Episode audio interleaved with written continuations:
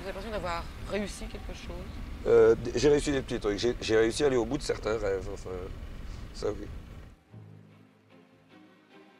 Éclat est une association belge qui agit au quotidien avec et pour les personnes aveugles et malvoyantes. L'accès à la culture pour tous fait partie de ses missions, avec l'organisation d'animations et de sorties culturelles adaptées à son public.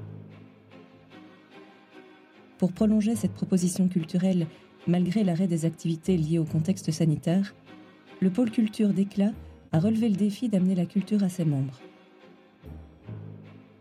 Avec La vie de Jacques Brel, vous traverserez en huit épisodes la carrière d'un des auteurs et interprètes les plus iconiques du XXe siècle.